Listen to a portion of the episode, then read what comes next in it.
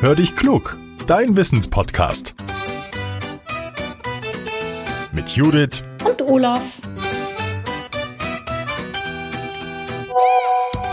Ah, eine Sprachnachricht von Judith. Na, mal hören, was er will. Hallo Olaf.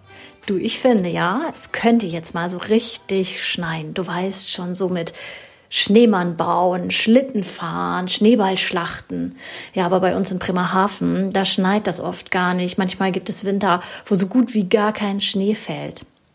Naja, aber wenn, dann fahren auch bei uns die Räumautos vom Winterdienst. Die verteilen auch das äh, Streusalz auf den Straßen. Und ich frage mich dann ja immer, wie funktioniert das eigentlich? Also was genau macht das Salz, damit das Eis auf den Straßen verschwindet?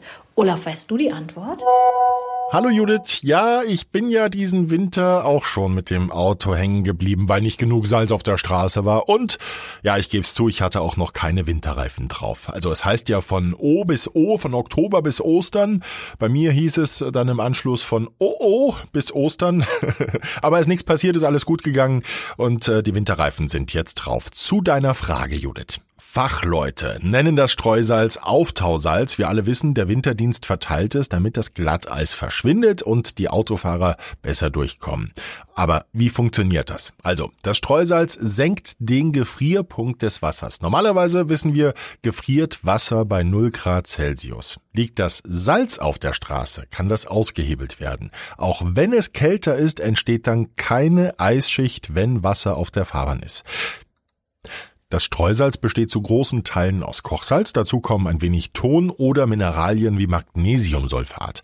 Wird dieses Gemisch auf die Fahrbahn geworfen, dann verbindet sich das Salz mit Wasser. Im Eis gibt's immer auch ein bisschen flüssiges Wasser und in diesen Pfützen kann sich dann kein Eis mehr bilden und an den Rändern beginnt das Eis zu schmelzen. Je nach Gemisch funktioniert das Streusalz bis zu minus 21 Grad Celsius. Bis zu dieser Temperatur kriegen wir das Eis auf der Straße damit also weg.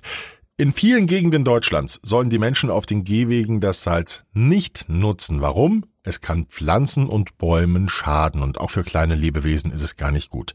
Haustierbesitzer mögen das Salz ebenfalls nicht. Wenn der Hund über den gestreuten Gehweg läuft, dann tun ihm nämlich die Pfoten ganz schnell weh. Judith, du weißt das, du hast Karlchen deswegen ja schon ganz oft tragen müssen. Unser Tipp deshalb für den Gehweg. Im Baumarkt gibt es Mittel, die den Boden stumpf und griffig machen. Split und Sand gehören beispielsweise dazu. Das muss zwar später wieder weggefickt werden, aber das geht schnell und ist auf jeden Fall deutlich besser für die Umwelt. So, ihr Lieben, Frage beantwortet. Ich bin gespannt, was Judith das nächste Mal ausgräbt aus dem Schnee. Oder meldet ihr euch zu Wort? Habt ihr eine spannende Wissensfrage, dann schickt sie uns doch. Nehmt mit eurem Handy eine Sprachnachricht auf und dann sendet ihr sie an hallo at podcast-factory.de. Und wenn euch unsere neue Folge gefallen hat, dann schickt sie doch euren Freunden und Kollegen, da freuen wir uns sehr drüber. Für heute sage ich erstmal Tschüss und bis zum nächsten Mittwoch. Euer Olaf.